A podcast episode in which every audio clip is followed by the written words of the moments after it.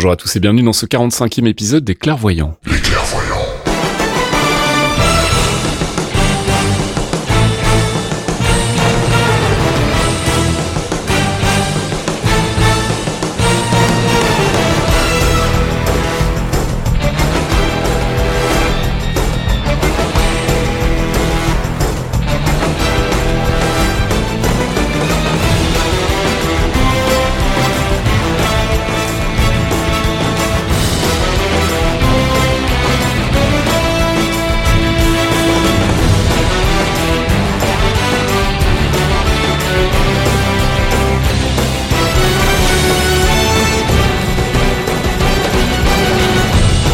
Les clairvoyants, épisode 45, on est de retour bah, comme tous les mois, un peu en retard ce mois-ci. Euh, salut les gars, salut Fox. Salut Fast. Salut Thomas. Salut tout le monde. On est en retard, je disais, parce que bah on a attendu un peu, comme on savait qu'il y avait un nouveau trailer euh, Infinity War qui allait arriver. On s'est dit bon bah si on sort, tu peux être certain que le trailer va sortir deux jours plus tard.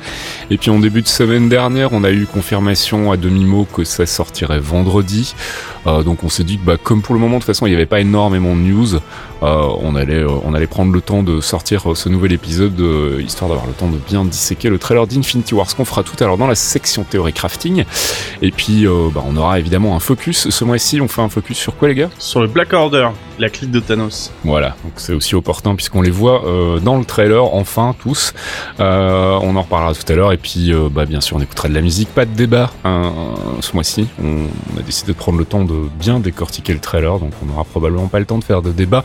On reportera ça la semaine prochaine et on fera sans doute le point sur la timeline, on y reviendra. Et puisque je parle trop, bah on va y aller tout de suite et on va commencer par notre première rubrique True Believers. I say I'm a true believer.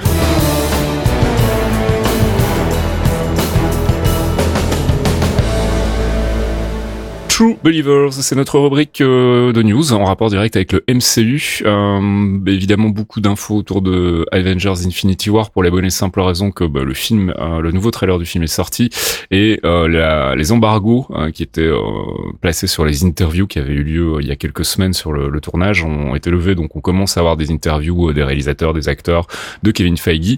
On aura l'occasion de faire un peu un méga mix de tout ça tout à l'heure dans notre section théorie crafting puisqu'on va découper plan par plan le trailer et puis on va essayer de faire un peu le point sur les infos qu'on a obtenues via les, euh, les, différentes interviews. Donc on va passer tout de suite à la suite. Et la suite c'est Captain Marvel avec quelques news sur le tournage qui a repris ce mois-ci euh, après euh, une petite période de pause.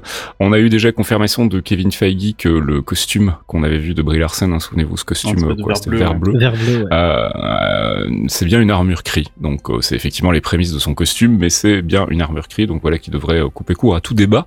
on a eu des infos casting aussi. Va rejoindre le cast dans le rôle de Minerva. Alors moi c'est un personnage que je connais pas. Est-ce que vous connaissez vous dans les comics Alors Minerva de mémoire c'est une cri. Il y a de fortes chances. Hein. C'est une cri exilée euh, et qui est, si je dis pas de conneries, elle cherchait Captain Marvel en fait. Elle s'était barrée pour retrouver Captain Marvel pour devenir euh, pour, pour s'accoupler avec lui entre guillemets. Ouais, c'est moyen mais le, le, Captain Marvel euh, d'origine pas Marvel, Oui, ouais, voilà, celui qui sera incarné par euh, Jude Law en fait dans le film.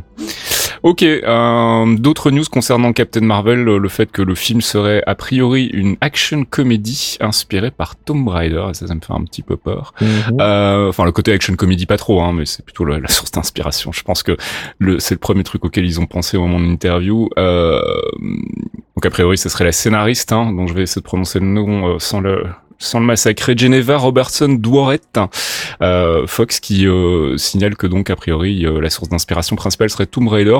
Le côté action comédie, on s'en doutait un peu. Euh, après l'inspiration de Tomb Raider, ça veut dire quoi? Elle va chasser un artefact important, un truc dans le style? Mmh, Ça va être, bah, s'il se base sur sur Tomb Raider, elle parle aussi d'avoir d'avoir écrit certains trucs après la sortie de Wonder Woman, donc il y a une influence des nouveaux rôles de femmes d'action, mais si elle part sur Tomb Raider, ça va être plutôt euh, une quête initiatique, une découverte, euh, une découverte mhm. d'elle-même et donc de ses pouvoirs et de son rôle de futur Captain Marvel. Est-ce que ça va être inintéressant? Non, parce que Brie Larson est une actrice qui en a sous le capot aussi, donc euh, ça peut mhm. être vraiment cool. Un commentaire, Thomas, sur le ton, le ton du film et l'inspiration? Moi, le ton du film, ça me va très bien. C'est un truc qui s'affaire maintenant à force, donc je suis pas inquiet là-dessus. L'inspiration. En plus, dans, la, dans, dans, dans, les années 90, ça colle oui, ça colle bien. C'est le setting est parfait, mais l'inspiration de Tomb Raider, quand j'entends les critiques de ce qui est sorti dernièrement, à voir. Ouais, je vois pas trop le rapport. En Ouais, fait, mais ouais, être tout à c'est fait ça, en honnête, fait. euh, j'essaie de chercher dans le la, la trame, dans la manière dont le personnage. euh, Le seul lien que je trouve, comme Fox disait, serait le côté quête quête initiatique en fait. Où, euh, Ça ou alors le côté plus euh, plus le personnage en lui-même qui a une espèce de de De badass. de, de badass euh, drôle euh, blindé d'humour etc donc je pense que c'était peut-être le personnage en lui-même qui serait plus ins- inspiré du personnage de Lara Croft que le la thématique générale autour de Tomb Raider enfin bref on verra pour le moment moi ça me ça me laisse un petit peu un petit peu de marbre. Euh, et c'est la fin des news déjà du côté du ciné puisqu'on n'a pas grand chose d'autre à se mettre sous la dent en ce moment à part euh, à part moult spéculations et moult infos sur Infinity War sur lesquelles on reviendra. Donc on va passer du côté de la télé à la série Agents of Shield a fêté son centième épisode. Et euh, bah, on a appris que effectivement la saison 5 ça sentait un peu le, le, le sapin. Et que euh, il était quasiment sûr que ce soit la dernière. En tout cas, les scénaristes, les deux showrunners, donc euh, Whedon et euh, Tencharoon, sont en train de d'écrire la fin de la saison 5 comme une fin potentielle de série. c'est pas euh, ils sont étonnant. prêts, euh, Vu où ils en sont, parce que vous, vous avez, vous êtes des infidèles, vous avez perdu la foi, évidemment. Ah mais tellement. Vous ne regardez bah, plus en Agents même of temps, ils Shield. mettent pas beaucoup. Si, si, je continue à regarder, mais euh, Oh. pour le moment, je veux dire, cette saison 5 me fait vraiment chier. Eh ben, En moi, pour j'aime te dire, je, je le disais sur Discord, je me garde les épisodes d'Atlanta après les épisodes de Notre Shield pour me faire euh, une remontée un peu. euh, te Moi j'en peux plus, j'en peux moi je suis moi je reste je reste infidèle et euh, oui bah pour ceux qui suivent de toute façon on va vous spoiler un peu mais euh, avec Coulson qui est euh, potentiellement condamné euh, le bordel euh, du time loop qui risque de recommencer ou qui pourrait recommencer. Euh, tout ce qu'on a vu dans l'épisode du week-end dernier non ça sent totalement la fin et je préfère que ça se finisse. Ça va me faire chier parce que il me reste un espoir Infinity War sort avant la fin des Agents of Shield donc peut-être qu'on aura euh, un petit message de Coulson au capitaine euh, pour dire que malgré tout il a eu un peu de temps et qu'il a et qu'il a fait son possible pour les aider tu vois mais euh, Alors je compterai pas trop dessus. Euh, Jeff Loeb a, a déclaré récemment qu'il y aurait une résolution a priori euh, de la mort de Coulson par rapport au fait que les Avengers sont pas au courant, etc.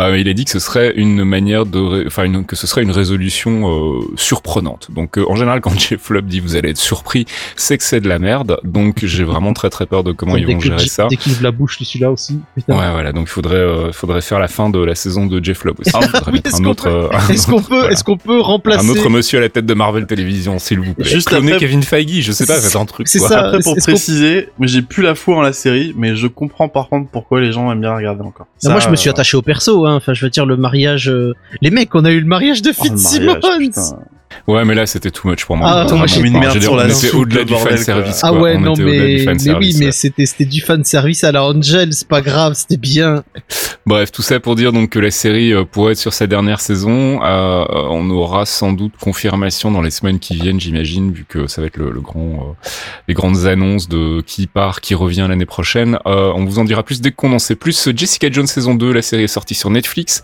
Alors, on va faire une critique minute parce qu'on l'a pas encore tous maté. On est vraiment, on est de très mauvais journalistes. On n'est pas faut journaliste. que- Pas journaliste. Ouais, moi, je suis journaliste. moi. moi je le suis Bref, plus tout euh, à fait on a eu on a eu un peu de mal en, en ce qui concerne Thomas et moi à la finir. Euh, moi j'en suis à l'épisode 4 ou 5 je crois, en étant spoilé la fin. Donc euh, je sais déjà où ça va et ça m'intéresse moyennement. Euh, on va essayer de pas vous spoiler. Euh, Fox, un, un, un- toi t'as bien aimé jusqu'à t'as Ah, vu, moi, j'ai- t'as vu tous les Moi épisodes j'ai j'ai tout vu et je me suis fait pour te dire je- j'avais pas trop le temps dans le week-end et je l'ai fini euh, je l'ai fini le mardi soir. D'accord. Et donc toi globalement ton avis t'as as bien aimé toi? Alors c'est beaucoup plus lent, euh, c'est pas du tout orienté, c'est c'est différent de la première saison, faut bien le dire. Il y a moins de thunes. Il y a déjà. moins de thunes. En fait, ça se sent. Moi, j'ai trouvé que ça se sentait très fort euh, dès le début. Alors après, peut-être que ça se sent moins. Peut-être qu'ils ont gardé la thune pour faire des trucs intéressants par la suite. Mais effectivement, série très bavarde. Tu sens qu'il y a beaucoup moins de sous.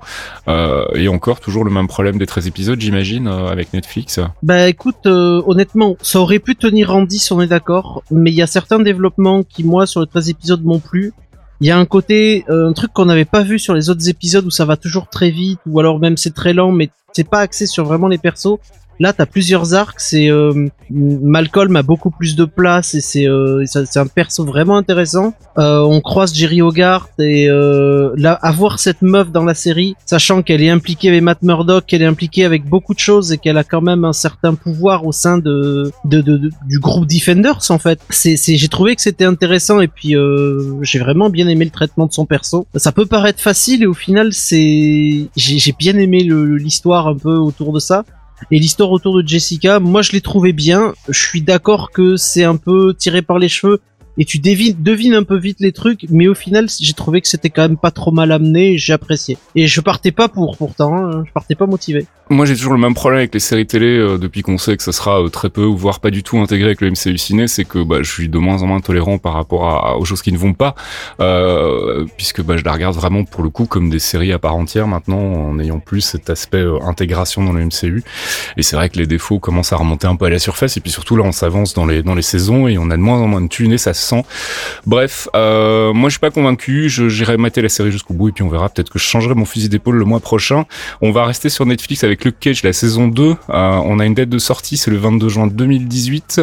On a un synopsis avec a priori euh, un truc assez bateau, donc euh, mais c'est normal, c'est un synopsis, donc c'est probablement pas encore la grande histoire qu'on attend. a priori, donc notre ami Luke Cage devrait lutter contre bah, ses démons intérieurs et puis surtout le fait qu'il est maintenant perçu comme un grand héros dans le, le quartier de d'Harlem et que du coup, ben on attend beaucoup de choses de lui et qu'il se questionne sur son rôle de héros, qu'il est tenté un peu par le côté obscur aussi a priori. Bref, on verra ce que ça donne le 22 juin. Et puis on a appris que euh, Reggie Katie, euh, qui nous a quitté il y a pas très très longtemps, hein, vous vous souvenez de lui, c'est lui qui vendait les, euh, c'était quoi, c'est les, pilons de poulet dans euh, dans House of Cards. Ouais. Voilà, bah il incarne le père de Luke Cage. C'est lui qui jouera le, le, preacher apparemment, ouais. Donc Bon casting, vous pensez, vous qui connaissez bien les comics ouais, Annabella Scoria, euh, enfin Siora, pardon, Annabella Siora, qui, qui, sera pas mal dans un rôle euh, assez surprenant parce qu'ils sont allés chercher Rosalie Carbonnet, qui est une famille criminelle liée au Punisher. Ouais, tout à fait. Mais euh, c'est cool parce qu'on reste toujours dans le. Il y a un truc que j'aime bien dans les séries Netflix quand on parle de crime, on reste toujours lié aux familles du crime de New York qui sont liées dans les comics, petites ou grandes.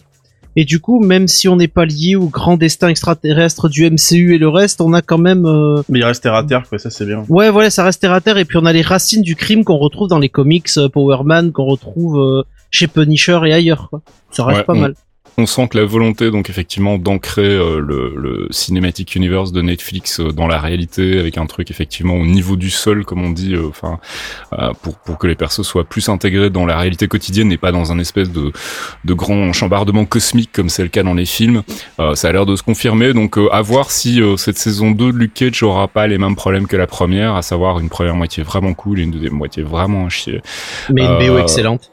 Mais une BO excellente, certes. Euh, de Punisher saison 2, on a aussi des news. Euh, le tournage a commencé, on n'a pas encore de date de sortie. On a quelques annonces casting, mais avec des gens que je ne connaissais absolument pas, donc pas des gens importants.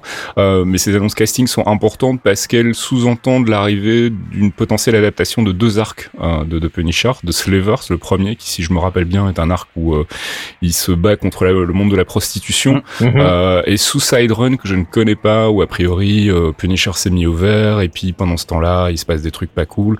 les, les, les, les, trucs habituels. Je sais pas si vous connaissez les arcs, euh, vous, de votre côté. The Slavers, en fait, c'est un arc max par euh, Garth Ennis, le mec qui a vraiment remis le perso au goût du jour. C'est vachement sombre. Je pense que ça collerait vachement bien avec la série, en fait, après la saison 1. Ça va être dur, hein, putain. C'est, c'est vachement sombre, assez violent. et il y a pas trop de trucs qui partent en couille. Alors qu'à côté, euh, je suis un peu moins convaincu par Suicide Run, en fait, qui commence par une espèce de fausse mort de, ouais, c'est ça. De, de Frank Castle qui après prend sa retraite et il y a une nouvelle vigilante qui prend sa place, s'appelle Payback, je crois, un truc du genre. Mm, c'est ça. Je suis un peu moins fan. Perso, le Slaver, je suis grave chaud. Euh, Suicide Run, ça pourrait coller, mais euh, à choisir, je préférerais l'autre. Ou alors, il nous faut un mix et euh, il prend sa retraite, euh, il y a une nouvelle qui enquête et puis finit, elle finit par, euh, par enchaîner sur Slaver. Ça serait pas mal, par ça, contre, ça va être sale. Ça serait bien, ça. Ah, Slaver, c'est un putain d'arc. Hein. Mm. Ouais, c'est ça, il peut faire de l'amalgame, hein, comme ils l'ont souvent fait, que ce soit avec les personnages ou avec les arcs, en fait, en mélangeant plusieurs arcs en, en une seule histoire. et peut-être que ça résoudra, en fait, leur, enfin, leur problème des, des 13 épisodes, euh,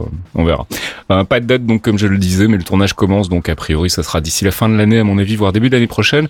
Euh, en ce qui concerne Defenders, il y a une déclaration récente de Kristen Ritter qui a l'air de dire que pour le moment c'est pas du tout prévu qu'il y ait une saison 2.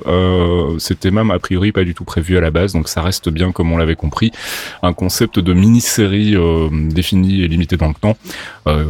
très franchement, si je dois donner mon avis, c'est peut-être pas une mauvaise chose que ça s'arrête. Voilà, ça marchait pas du tout, mais euh, à, à, moins qu'effectivement, s'ils font une saison 2 euh, merveilleuse, on viendra euh, et on mangera notre chapeau, comme on dit, mais Mais pour le moment, je suis pas convaincu que ce soit une bonne ah, idée d'y aller. Et puis en plus, ça va coûter cher. Ce qu'il y a, c'est que je sens venir que la prochaine Daredevil, c'est une saison Defenders 1.5. Ouais, c'est possible. C'est super possible. Euh, saison 3 d'ailleurs, dont le tournage est terminé. Euh, donc je pense qu'on va commencer à avoir des infos euh, sur euh, bah, sur des, les premières images en fait. Pour septembre, euh, septembre, octobre, je pense. Et on va terminer du côté des séries avec Cloak and Dagger. On en reparlait le mois dernier. Elle avait refait surface alors que tout le monde l'avait oublié. Il y a un nouveau trailer qui est sorti. Bon bah voilà, c'est un nouveau trailer, donc c'est pas foufou non plus très CW. C'est très CW. On, le répète chaque mois avec euh, avec vous, mais on n'est clairement pas dans la cible. Hein. C'est pour aller gratter des parts de marché chez un public un peu plus jeune. Euh, les premières réactions sont plutôt pas mauvaises. Je crois que le pilote a été présenté euh, à la presse, mais en gros les critiques disent oui c'est pas mal, mais so what? C'est un peu toujours le même canevas Marvel télé. si vous avez aimé les séries télé Marvel, vous allez aimer celle-là. Sinon, bah passez votre chemin. Donc en gros c'est ce qui ressort de cette avant-première.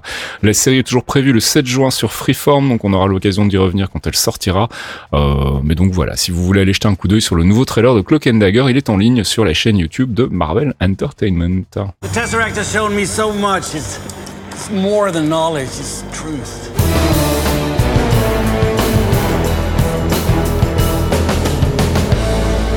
Avengers, c'est pas l'heure, c'est notre section récap, théorie crafting et spéculation. Vous vous en doutez, ce mois-ci, on va parler en long et en large et en exclusivité du trailer d'Infinity War, le nouveau trailer qui est sorti euh, la semaine dernière, vendredi, donc comme on l'avait euh, présupposé. Et on a bien fait de retarder l'émission. Euh, on va euh, jeter un coup d'œil ensemble au, trailer, analyser un peu les différents plans, les différentes choses qu'on y découvre, et puis on parlera aussi de toutes les infos qui ont filtré via les interviews, donc des frangins Rousseau notamment, mais aussi de Kevin Feige dans la dans la presse. premier plan, c'est un plan un peu classique chez Marvel, hein, c'est un plan de ville. Euh, si vous vous souvenez, le, trailer de Age of Ultron commençait par un plan de ville aussi. Euh, C'était une ville euh, d'Afrique du Sud pour le coup, si je me souviens bien. Euh, et donc ici on a un plan de New York a priori, donc un plan qui commence effectivement, comme tu le disais, Fox à l'envers, et qui avec un truc qui tombe dans le ciel, voilà. Donc a priori, moi je pense que c'est l'arrivée de Hulk, mais je peux me tromper, je sais pas. Qu'est-ce que vous en pensez? Est-ce que c'est déjà l'arrivée de Thanos, c'est l'arrivée de Hulk? Ça a l'air trop petit pour être la taille du machin. Ouais. C'est trop, c'est trop. Non, non, non. Ça, ça, on sait pas si c'est loin en fait. Parce qu'il d'entrer dans l'atmosphère, je pense pas que Hulk il ferait un truc aussi aussi lumineux. Hein. Bah il prend feu donc a priori. Bah je pense pas, qu'il rentre à poil non plus. À mon avis, il rentrer avec un vaisseau donc. Euh... Ouais, il y a de ça aussi. Une entrée de vaisseau dans l'atmosphère, ça fait ce truc là aussi. On sait pas pour l'instant, mais euh... ça pourrait être Hulk ouais. Balancé dans l'espace qui arrive en mode euh, YOLO. moi, j'aimerais bien que ce soit Hulk qui tombe directement dans le Stockholm Sanctorum. Bah c'est ce qu'on, ce a, ouais, mais c'est ce qu'on avait, euh, c'est ce qu'on avait supposé, hein, vu le, la, scène du premier trailer où on le voit dans le fond du, du Sanctum Sanctorum à, à, quasi à poil, un peu, un peu, un peu perdu mal en point. Euh, ensuite, on a un plan euh, de Black Widow, Bruce Banner, War Machine. Euh, ça doit être probablement un de ces plans au Wakanda hein, quand ils arrivent pour se bastonner contre Thanos. Ou alors ils sont encore à New York à ce moment-là, ils sont en train de regarder le truc tomber dans le ciel. je ne sais pas trop. C'est bizarre parce que quand tu regardes, t'as pas mal de sangles et de matos qui ressemblent pas vraiment à des trucs wakandiens. Je me demande si c'est pas le toit de la Stark Tower tout simplement, c'est le toit de l'Avengers ah, Tower. Ouais. Mais ils avaient pas déménagé dans, dans Homecoming là?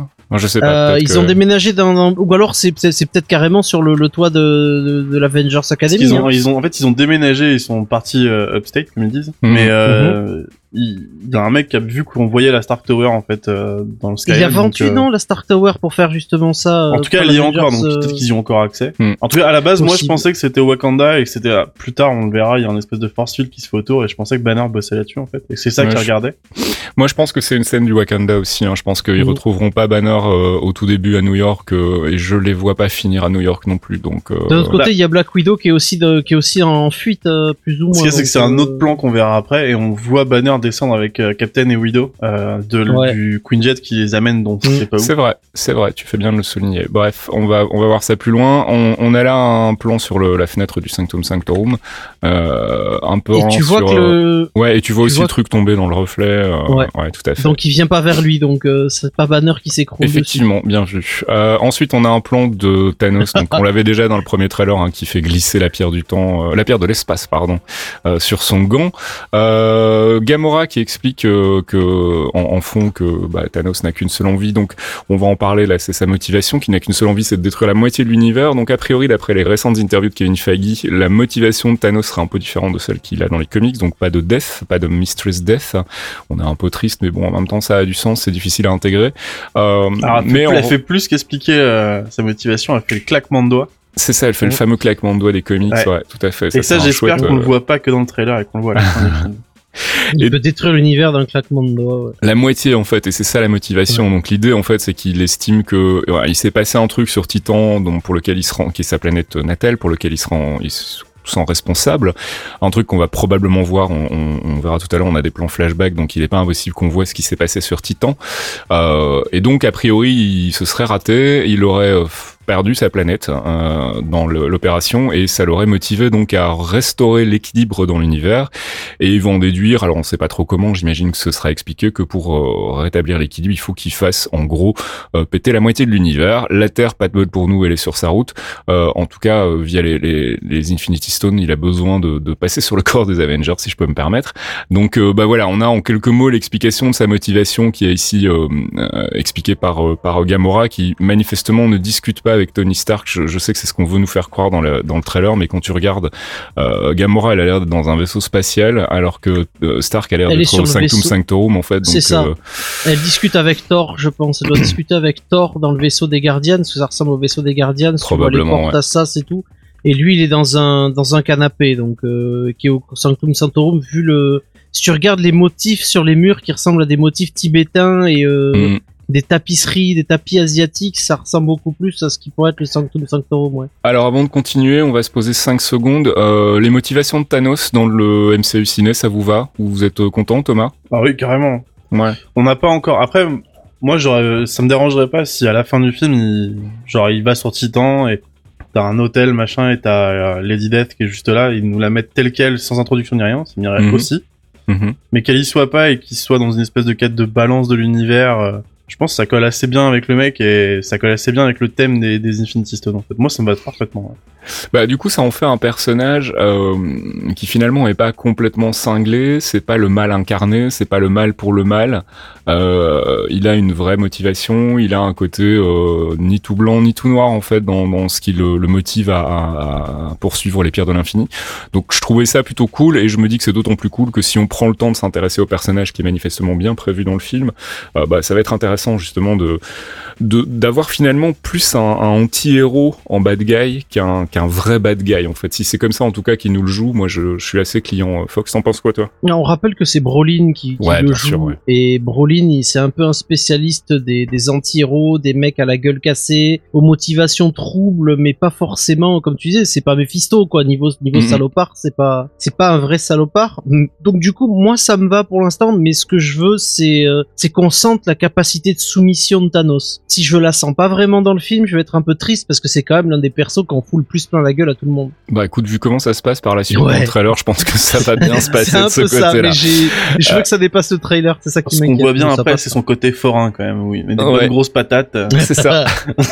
On a le plan suivant, donc où c'est enfin Thanos en armure. Je sais que ça avait fait beaucoup euh, couler d'encre sur le premier trailer. Il est plus bleu. Son... Ouais, il est. Non, alors euh, ouais, ça dépend des éclairages ambiants en fait. Là, il est dans un éclairage de feu, donc euh, le rouge doit ressortir.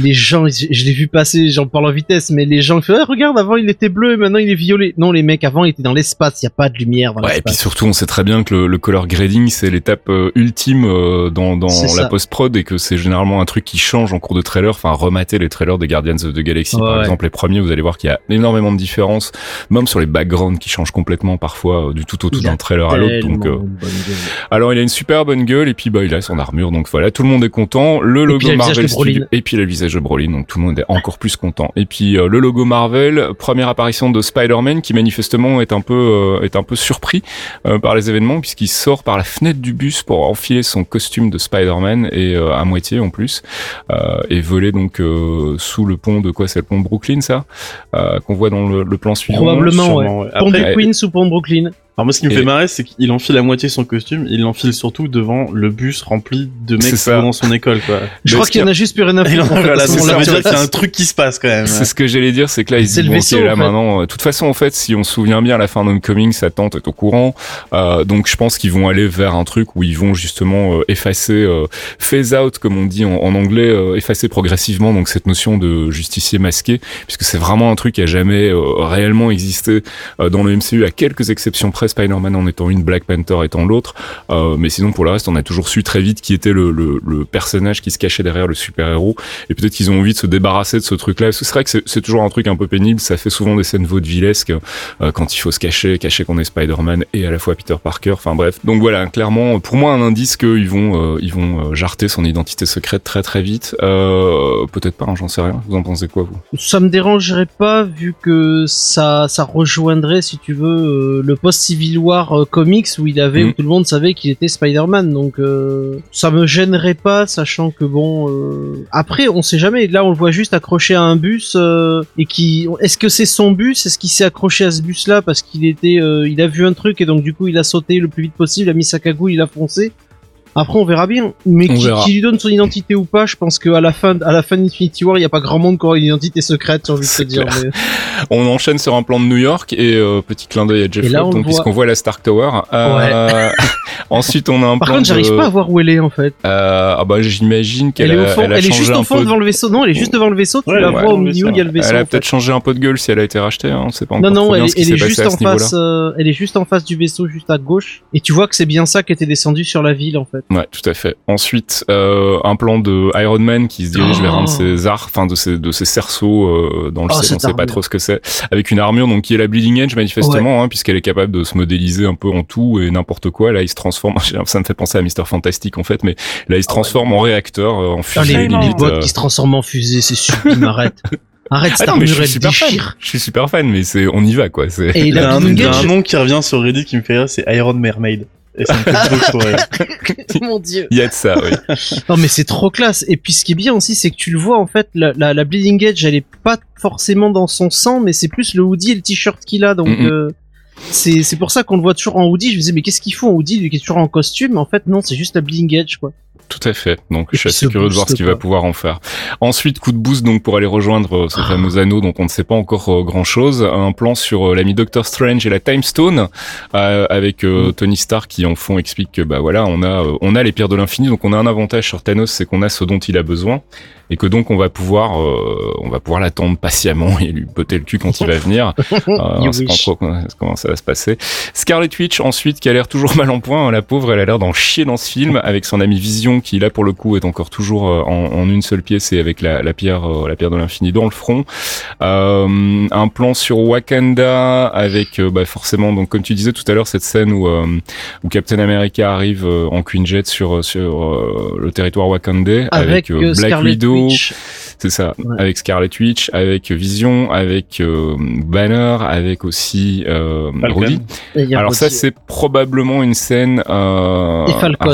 C'est- étrange, parce que j'arrive pas à savoir si Vision a encore sa pierre. Moi, je dirais que c'est sûrement une scène il, après. a, il a sa pierre, j'ai Euh, l'impression.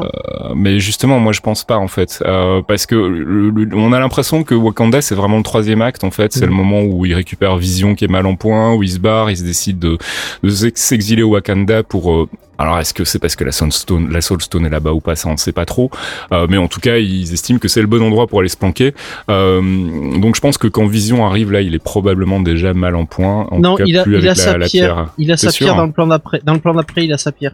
Ouais, après, je me méfie regarder. parce que c'est les trailers Ouais, Marvel. voilà, Ouais. les trailers Marvel, on y, on y reviendra tout à l'heure. Il y a une scène avec Thor aussi où je pense qu'on n'a pas tous les éléments.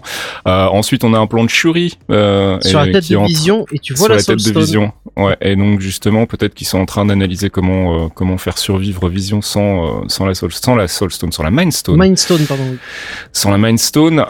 Euh, alors ensuite, on a l'arrivée des Guardians of the Galaxy sur ce qui est probablement, euh, moi j'ai envie de dire Xandar. En fait, j'ai l'impression que ça rejoint la scène qu'il y avait tu sais où ils sont. euh, ils découvrent que Thanos est en train d'in- d'interroger euh, le collector. Mhm.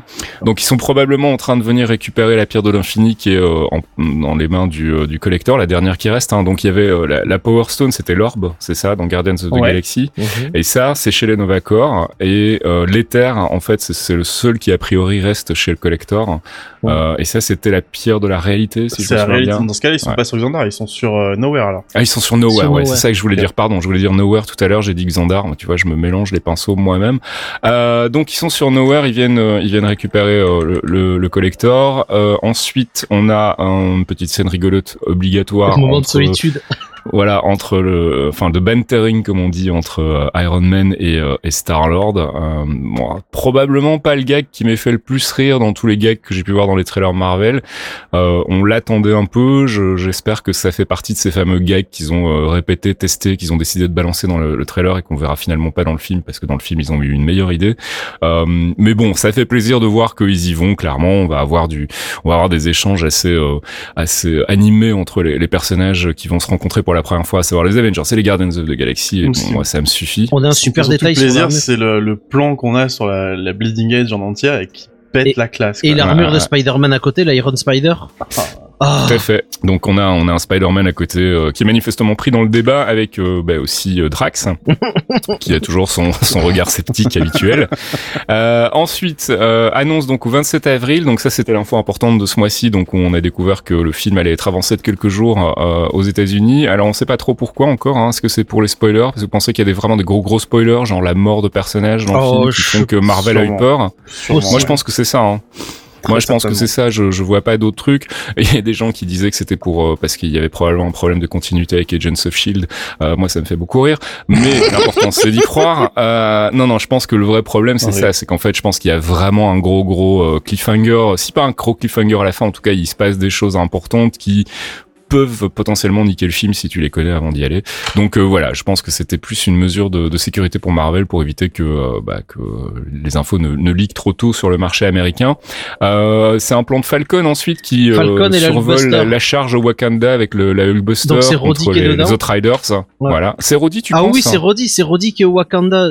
L'arrivée au Wakanda, c'est Captain America avec sa sublimissime barbe. Moi, je pense Black que c'est Banner, hein. Non, non, non, je pense pas que non, bah pourquoi Banner il serait dans la Hulkbuster? Mais parce qu'en fait, pense à non Banner seulement, moi, non seulement il y a plein d'indices dans le premier trailer, Ouais. on le voit à côté du point, etc. Mais en plus, on sait que dans Age of Ultron, ils avaient une scène mettant en scène justement Banner dans euh, un costume Iron Man et que euh, il l'explosait en, en se transformant en Hulk, euh, la- la- l'armure. et c'était une scène que qu'ils avaient, euh, je crois au moins storyboardé, si pas tourné. Euh, et euh, ils ont finalement décidé de pas la mettre dans Age of Ultron parce que ça fonctionnait pas. Et du coup, ben, euh, ils ont probablement récupéré cette scène-là et je serais pas étonné qu'on la voit euh, dans dans cette fameuse bataille au Wakanda avec euh, avec Banner. Donc moi, je reste convaincu que c'est Banner dans la dans la Hulkbuster. Ouais. Surtout que bah, euh, War Machine a eu des upgrades en plus visiblement d'après ce qu'on sait, donc Mhm. je vois pas de raison de le mettre en plus dans une Hulkbuster. Oui. Euh, Surtout dire, qu'elle a l'air un peu plus petite que la Hulkbuster de Age of Ultron, mais ça c'est peut-être une impression euh, liée au trailer. Il leur faut une, une évolution à Banner. Après Ragnarok, on l'a vu en Gladiator, ils peuvent pas le remettre en juste Hulk. Il leur faut une, un petit truc pour Il faut quelque chose en plus, ouais, tout à en fait. plus, ouais. Je suis assez d'accord. Bref, on verra. On a euh, bah, justement euh, War Machine et euh, ou alors Iron Man, mais je pense que c'est plutôt War Machine et Falcon qui passent à, à l'arrière-plan. Euh, ensuite, le plan suivant, c'est un plan. Alors, je pense que c'est un plan de Thor hein, Oui, on- c'est ou de. Doctor Strange. C'est Thor C'est Thor, tête. c'est Thor avec Raccoon. Là, je sais qu'on va avoir une discussion euh, houleuse avec Thomas parce que lui, il est pas fan de l'idée. Euh, donc, c'est a priori euh, le moment où ils vont reforger une arme à Thor et ce serait euh, la scène où serait introduit le personnage de Peter Dinklage. Ouais. Toi, ça te plaît pas trop, Thomas Pourquoi en fait? En fait, ça me plaît pas trop parce que c'est juste après Thor Ragnarok où on a eu toute l'évolution du perso sans Mjolnir. Et je trouve un peu dommage de le rendre maintenant, de lui rendre maintenant une nouvelle arme en fait. Je suis pas Ça, contre l'idée qu'il ait une nouvelle arme, qu'il ait Stormbreaker, qu'il ait un autre Mjolnir, n'importe. Mais j'aurais préféré qu'ils attendent un peu plus. Bah, Ouais, ça, se- ça se tient. Ça se tient, mais pour, pour ma part, le, le Mjolnir était un symbole. Bon, j'ai cringé, j'avoue, j'ai gueulé parce qu'ils avaient pété Mjolnir, tu vois. C'est cohérent, malgré euh, toute la, toute la rage que j'ai pu baver à un moment parce que je voulais garder Mjolnir parce que pour moi c'est un symbole fort. C'était un symbole très fort dans les films. Et quand la question que, que Odin lui dit, tu es le dieu de quoi? Tu es le dieu de, de- du tonnerre ou tu es le dieu des marteaux? Et qui, qui se rend compte qu'il est le dieu du Très bonne, tonnerre? très bonne line Ah d'ailleurs. non, mais c'est fabuleux. Et, et du coup, il avait besoin, il s'était raccroché, c'était la plume, Mjolnir était la plume de Dumbo. Et aujourd'hui, il part en guerre et il a besoin d'autre chose. Il a besoin d'une arme, non seulement pour pouvoir euh, canaliser mieux ses pouvoirs, même si apparemment, euh, maintenant qu'il est euh, Runic Thor, il balance tout ce qu'il veut, mais pour pouvoir découper des têtes, euh, trancher des morceaux d'acier pour pas y aller à main nue et donc aller à la guerre. Donc faire Stormbreaker, ça me paraît, euh, ça me paraît cohérent, c'est une arme de guerre, quoi. C'est que ça, pour moi, il aurait pu revenir sur Terre directement avec tous les gardiens et aller voir Stark en lui disant euh, T'as pas un- une hache euh, Non. Alors, moi, Moi, ils sont moi, ce que je avec me Stark, dis- plus ou moins. donc, Moi, euh, ce que je me dis, c'est qu'on sait pas tout en fait. Euh, si ça se trouve, il y a un justificatif à ce besoin d'armes. Euh, moi, je me disais, ça pourrait, par exemple, être euh, lié à la Soulstone ou euh, euh, au fait qu'il y ait besoin d'avoir une arme spécifique pour euh, protéger quelque chose ou pour euh, englober quelque chose. il faut un dieu pour Ou en tuer un bah, autre. Je sais pas. Euh, je, je, je sais pas. Il y a sûrement une, une explication. Enfin, j'imagine qu'ils vont pas se contenter de se dire, bah, il a plus de marteau, donc il lui faut une autre arme, donc on va aller à l'autre bout de la galaxie pour en forger une.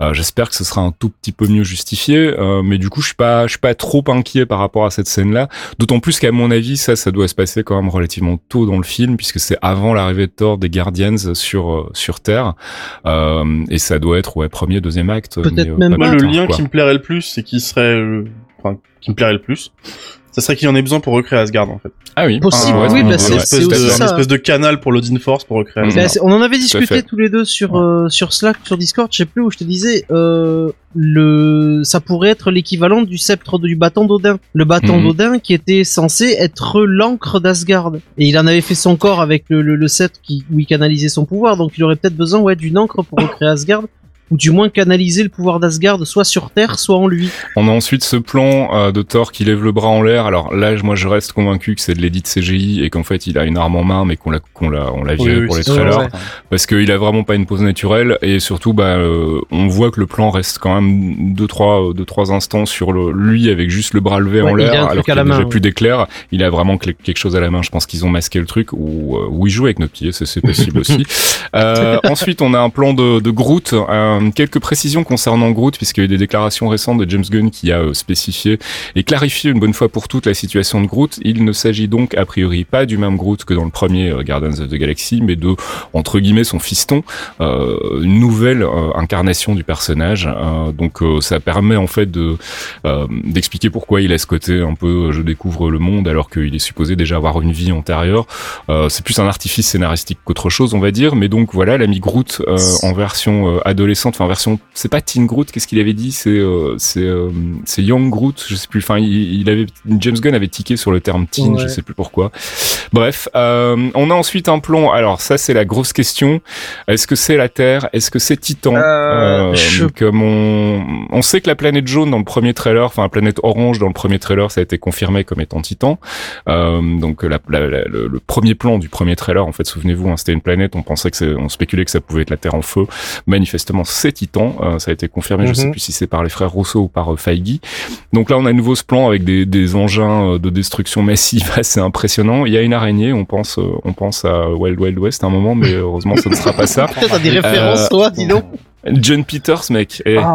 Euh, et donc du coup, du coup là, c'est quoi votre avis La Terre, Non, je Titan, pense que c'est, euh, je ailleurs pense que je pense que c'est, euh, je pense que c'est la destruction de Titan parce que t'as aucun bâtiment qui ressemble à des dômes euh, de survie comme ça, il y a des dômes de vie au milieu sur, enfin sur le plan droit, Mm. avec ces trucs-là. qui Ou alors c'est le Wakanda, mais Non, euh, non, je pense à Titan. mm, je pense que c'est, je pense que c'est Titan et je pense que c'est la fuite de, de- de- des membres de Titan après la catastrophe et l'échec justement de, de- de- de- des expérimentations de Thanos parce que si tu regardes espèces de machines qui ressemblent à des étoiles de mer, elles sortent du sol en fait. Ouais, et le le- l'espèce de cerceau qu'on voit au-dessus de Mhm. New York, lui, il a l'air de se cracher en fait, ça. vraiment littéralement. Donc ça a l'air de mal se passer effectivement. Est-ce que ça pourrait être une forme de, je sais pas, de Genesis ou de Ah, de terraformation de- ouais, ou de destruction du monde avec ses anneaux et que ça a pas fonctionné sur Titan. Enfin, je sais pas. C'est Peut-être euh, qu'il a- peut-être c'est qu'il a voulu Pour moi, c'est Titan, mais euh, je pense que c'est en, en fin de film et c'est un retour de Thanos sur Titan qui est en ruine en fait. Ah possible. Hmm. Parce qu'on voit, on voit le, le, le vaisseau redécoller et Iron Man qui le poursuit après, Mm. on en parlait tout à l'heure. Ouais. Et je pense que c'est quand, quand Thanos a récupéré ce qu'il voulait récupérer, il va sur Titan pour X raisons. Mm. Peut-être juste pour le symbole ou parce qu'il y a autre chose à récupérer là-bas. Et je pense que c'est la ruine de Titan. On a un plan ensuite, euh, manifestement un flashback, comme on en aura a priori euh, plusieurs dans le film, euh, de Thanos donc sur Titan, avec une Gamora toute jeune, à qui il est en train de, qu'il est en train de regarder. Je pense pas que ce soit sur Titan, je pense que c'est la planète d'origine de Gamora en fait. Parce que si ah tu regardes à gauche, on voit une femme qui a la même couleur de ah, peau qu'elle, donc c'est comme s'il a enlevé Gamora en fait. Ça c'est pas Titan, je suis d'accord. Ok, d'accord, autant pour moi. Ensuite, plan de Thor sur lequel il y a eu débat aussi, qui a la tête donc dans la main de Thanos. Ça fait mixeur. Et beaucoup de Ouais, beaucoup de gens pensent que c'est Thor qui est en train de se faire exploser le crâne euh, par Thanos. Moi, je pense qu'en fait, il est en train de le forcer à regarder la mise à mort de Loki, ce qui correspond avec le plan suivant en fait, où on voit Loki et le Black Order, sauf que bah, euh, Proxima Midnight, elle a, elle a son sceptre qui est euh, dirigé vers Loki en fait. Donc, je pense que Loki va être mis à mort. Ça va être probablement une des premières morts du, du film, des fameuses morts qu'on attend. Donc, on, on, a eu quelques bribes d'infos avec les interviews des frangins Rousseau. Donc, a priori, il y aura effectivement des morts ou en tout cas des disparitions définitive de certains personnages. Ça, ça me chier qui tue Tommy euh, Loki, pour, bah justement, moi je pense que c'est une bonne idée parce que c'est un perso qui est ultra populaire, qui est un bad guy, donc euh, voilà, ça serait vraiment euh, bien vu. Mais surtout, ça, bah, pour revenir au plan d'avant où Thor reconstruit une arme, s'il a besoin de cette arme pour reconstruire Asgard, comme ce qui se passe dans les comics en fait, Loki pourra revenir après. Donc le tuer, c'est euh, je dirais pas que c'est sans conséquence, c'est un gros symbole quand même. Pas mais, euh, ah, si si, ah si. Ah tu penses qu'il ressusciterait ses parents aussi du coup? Non, pas ses parents, mais ce qu'il y a c'est que dans, dans Ragnarok, ce qui se passe dans les comics, je vais essayer de faire court pour pas trop perdre de temps, mais ce qui se passe c'est que t'as chaque Asgardien en fait va habiter le, le, corps d'un terrestre. Mhm. Et du coup toute la quête de Thor dans Ragnarok après dans Siege, c'est mhm. d'aller d'aller voir tous ces humains possédés et de récupérer l'âme des Asgardiens. Oui, c'est ça. Pour leur rendre la vie. Donc du Mais coup, du coup, tu penses que l'âme de sa mère est quelque part? Non, pas forcément de sa mère, parce ah que je pense plutôt Là, à mon avis, ils sont sur le vaisseau qu'on a à la fin de Ragnarok et tout ce qui est autour, à mon avis, c'est des, bah, c'est des, des restes d'Asgardiens. Bon, en tout cas, manifestement, donc c'est plutôt Thanos qui force euh, Thor à regarder ce qui va se passer plutôt qu'à essayer de lui, lui exploser euh, le crâne comme on l'a cru euh, au début. Bon, la question, c'est où est le Tesseract à mon avis. Hein. si tu me dis, bah, là, dans, le plan, dans, dans, le plan d'après, dans, le plan suivant justement. Donc c'est pour ça que je pense que le lien est vraiment, voilà, c'est ça. C'est où avez-vous planqué le Tesseract? On sait que vous êtes parti avec de d'Asgard de, et on voit ensuite Thanos exploser euh, donc l'enveloppe du Tesseract probablement pour récupérer la pierre qui est à l'intérieur. On revient ensuite au Wakanda avec notre ami euh, Winter Soldier euh, qui arme ses munitions, notre ami Captain America et son nouveau bouclier qui fait nouveau bouclier. C'est nouveau bouclier. Moi j'aime beaucoup, je trouve ça cool.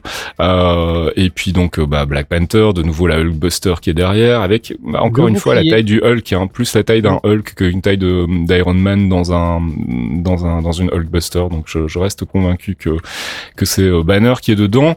Et puis bah c'est la charge héroïque, euh, grosse baston, manifestement troisième acte ou fin de deuxième acte. Ensuite, on a une transposition sur bah, de nouveaux titans, j'imagine. Euh, en tout cas, cette planète en ruine, hein. euh, avec Star Lord et Doctor Strange euh, qui font mémuse. Euh, on a ensuite un autre plan de Scarlet Witch qui va toujours dans pas la bien.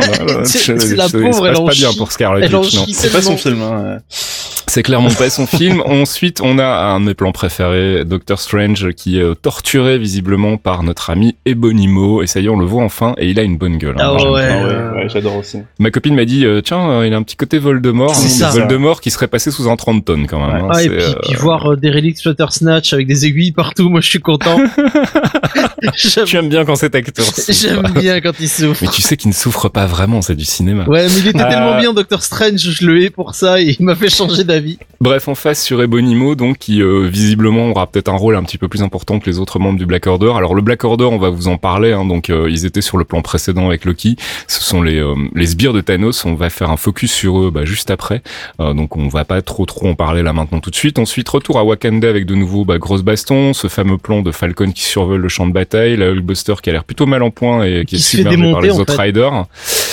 Ouais, tout à fait. Ensuite, retour sur cette baston entre bah, euh, Thanos et, Iron Man où Thanos lui dit un truc qui, euh, qui est quand même très euh, très mystérieux hein, puisqu'il lui dit j'espère qu'on se souviendra de vous. Est-ce que c'est une annonce de sa mort hein? Moi j'y crois de plus en plus en fait à la mort de Tony Stark mm. et je sais pas pourquoi en fait parce que on en parlait l'autre jour sur le Discord. je sais que dans on sait que dans Avengers 4 il y aura la présence du Barf pour ces fameuses scènes qu'on avait vues qui étaient apparemment des on pensait que c'était des scènes de voyage dans le temps au début et puis mm. finalement ce serait juste des, des flashbacks virtuels.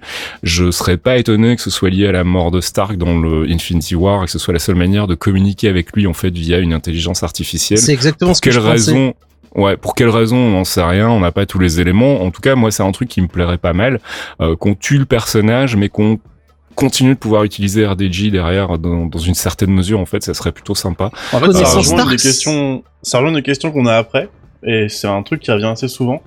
Il utilise, Stark mourrait et il utiliserait en fait ce qu'il aurait planqué la Soulstone depuis le début, en le disant à personne, en mode Illuminati Hmm. euh, 200%. Et donc du coup, le seul moyen de savoir où elle est, ils ont fait un truc similaire dans les comics en fait.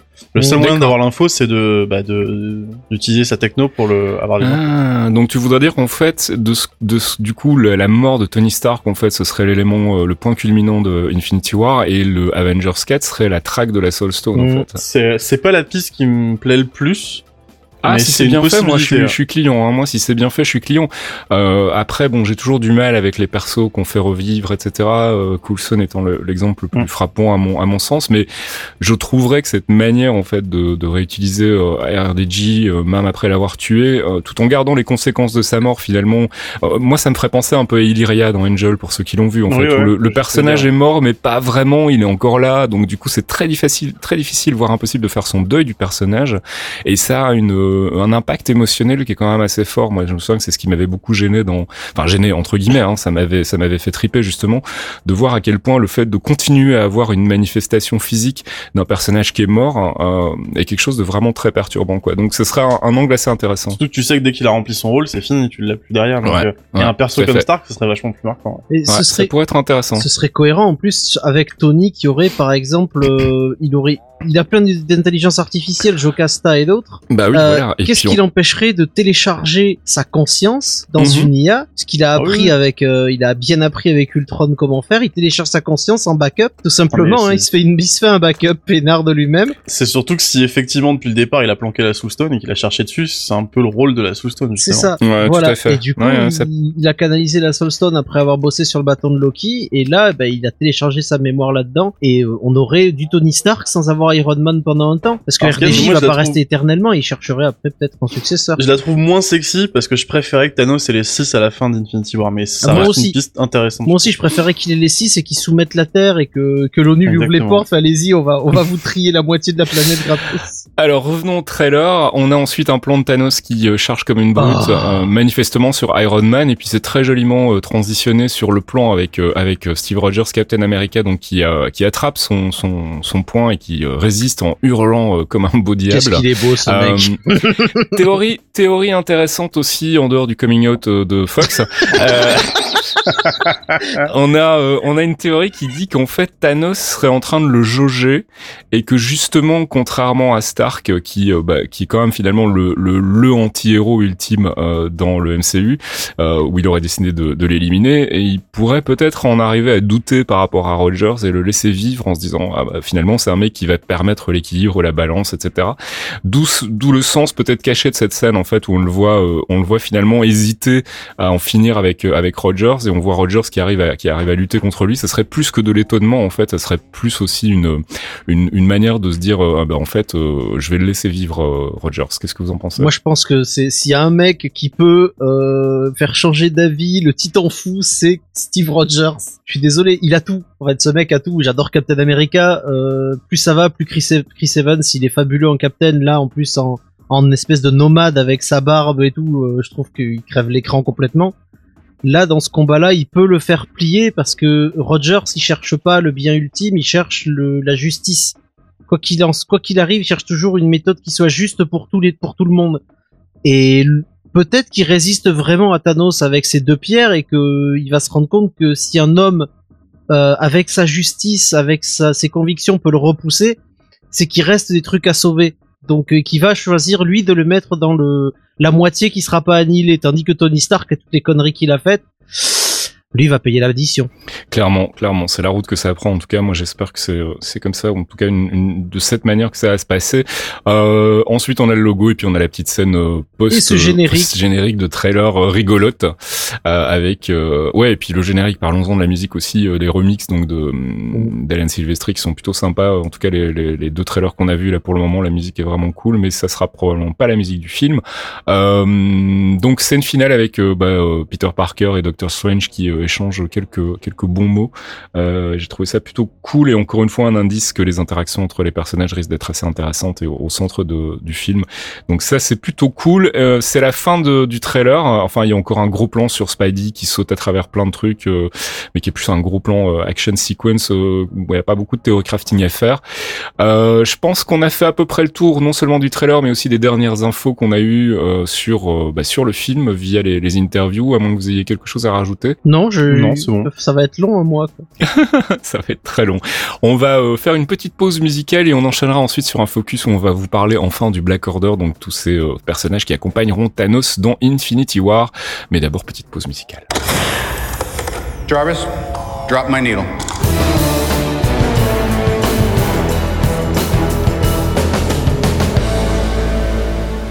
Jarvis Drop My Needle, notre pause musicale euh, tirée du MCU avec un, non pas un extrait d'une bande son ce mois-ci, mais un extrait de trailer. Euh, tu as choisi euh, la musique du trailer de Jessica Jones saison 2, Fox. Ouais, je suis venu avec ça parce que j'ai bien aimé les musiques dans l'ensemble et la musique du trailer était plutôt cool. Donc, ce sont les Yeah Yeah Yeahs mhm. avec le morceau Runaway. T'as un petit côté un peu ambiante chanté avec une voix assez douce et j'ai trouvé ça vraiment cool. Donc ça va nous détendre après toutes ces émotions du trailer. Et on va écouter ça tout de suite. Euh, Runaway, donc signé des Yeah sur le trailer de la saison 2 de Jessica Jones.